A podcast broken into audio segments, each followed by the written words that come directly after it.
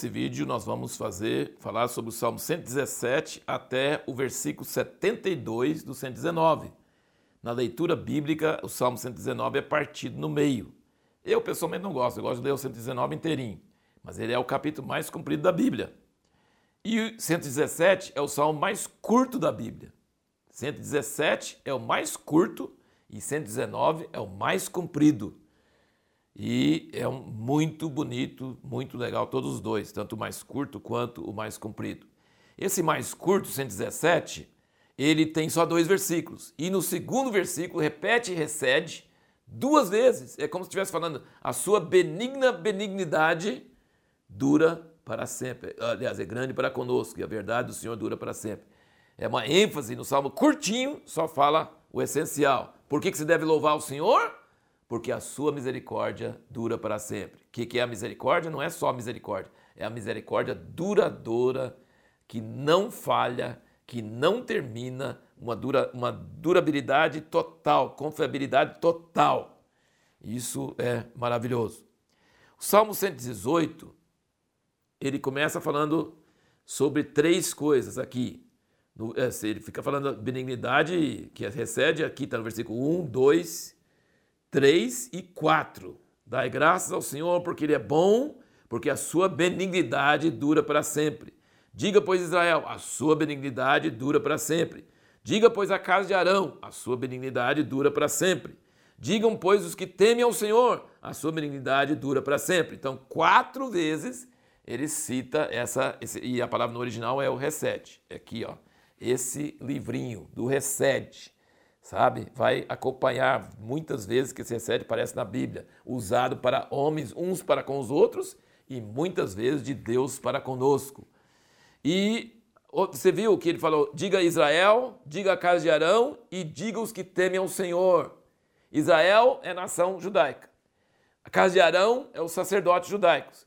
Mas os que temem ao Senhor é você e eu. É os gentios. Nós estamos incluídos aqui. Israel diga, a casa de Arão, sacerdote, diga, e nós que tememos ao Senhor também temos direito de dizer.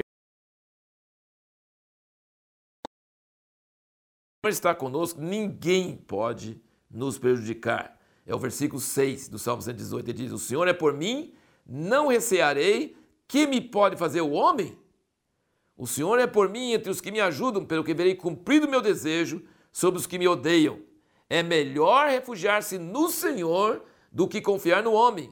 É melhor refugiar-se no Senhor do que confiar nos príncipes. Então você que está dependendo de favor de político, de gerente, de empresário, de patrão, não dependa. Não dependa. Dependa de Deus. E Deus toca o coração deles e Deus abre a porta para você. Mas não dependa dos homens. Não confia nos homens. Não tenha medo dos homens. Confia no Senhor. Ele, se ele é por nós, nada pode nos barrar. Pode demorar, mas nós seremos vitoriosos. Aqui ele fala no versículo 17: Não morrerei, mas viverei e contarei as obras do Senhor. O Senhor castigou-me muito, mas não me entregou à morte. Nós temos na Bíblia muitos exemplos de justos que sofreram sem culpa deles. José, Daniel. Nós temos Davi, que é o que escreveu a maior parte dos salmos, inclusive esse, né?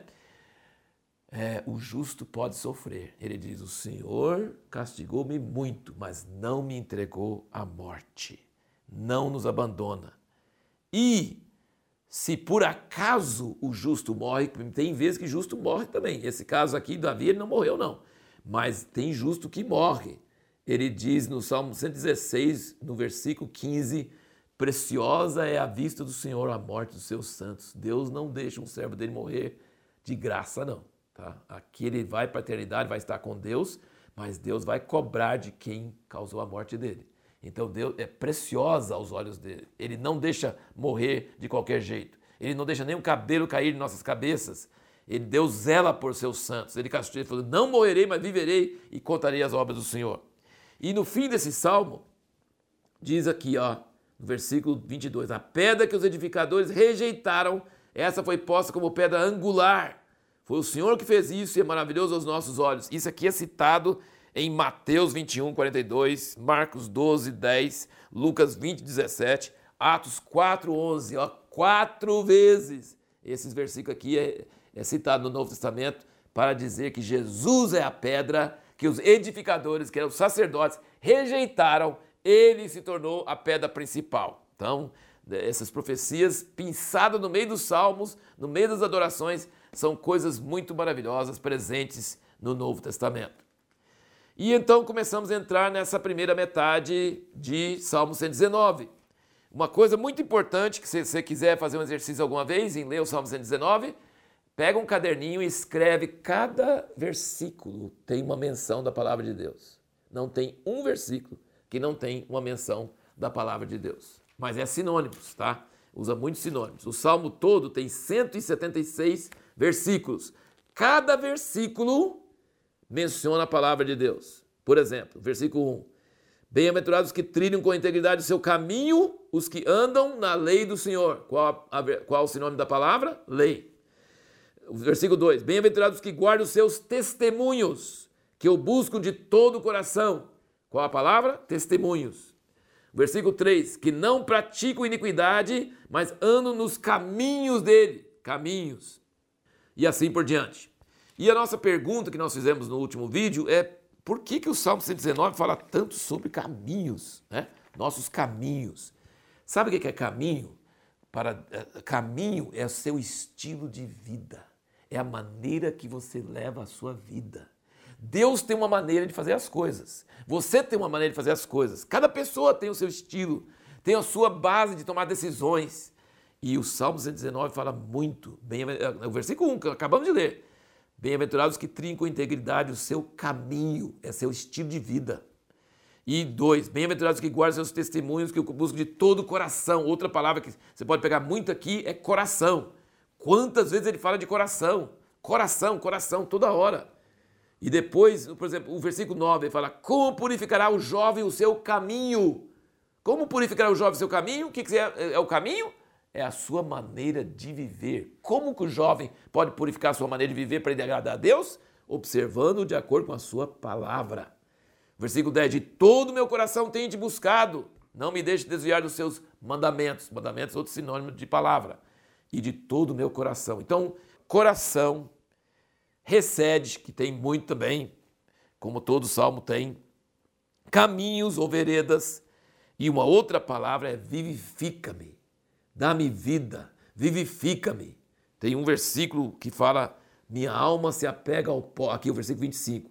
A minha alma apega-se ao pó. Eu, às vezes eu, eu oro isso. Quando eu estou desanimado e pensando assim, meu Deus, que coisa, e não tem muito ânimo, assim, minha alma se apega ao pó, você fica desanimado. Aí ele fala, vivifica-me segundo a tua palavra. Lembra do Salmo 23 que nós falamos? Refrigera minha alma. Refrigera minha alma significa renova meu homem interior. Renova minha alma, vivifica-me. Minha alma fica pensando em coisas terrenas, como pagar o boleto, como fazer isso, aquele problema com alguém, uma, isso aqui, o que, que o governo vai fazer, o que, que vai acontecer com isso. A nossa alma fica tribulada com coisas. Mas quando nós nos voltamos para a palavra de Deus, nos deixamos banhar com a palavra de Deus, o que acontece? Ele renova nossa alma interior, ele nos vivifica segundo a sua palavra.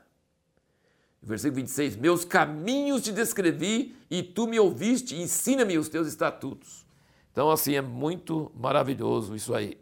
Agora, esse sofrimento que vem sobre o justo, que nós comentamos no Salmo 118, aqui é, Davi e Jó, os dois, e eu creio que muitos outros profetas que sofreram também, Daniel, seus amigos, José, Jó, eu acho que todos eles vão concordar. O justo sofre. A Bíblia não fala que o justo não sofre. A Bíblia fala que o justo sofre sim. Mas eles falam que sofrer foi bom, que eles aprenderam coisas que Jó falou assim: Antes eu só ouvia falar, agora meus olhos te contemplam. E aqui, o que, que Davi fala nesse salmo? Olha o, o versículo 67. Ele fala: Antes de ser afligido, eu me extraviava, mas agora guardo a tua palavra. Então a aflição ajudou ele. E no versículo 71 ele diz: Foi-me bom ter sido afligido, para que aprendesse os teus estatutos. Esse salmo é muito maravilhoso. o vídeo, para o próximo vídeo, nós vamos responder a seguinte pergunta: Como podemos ter tanto prazer na palavra de Deus como Davi tinha? Qual o segredo? Davi escreveu mais, o salmo mais comprido possível, só elogiando a palavra de Deus. Como é que a gente pode também ter uma alegria igual ele com a palavra de Deus?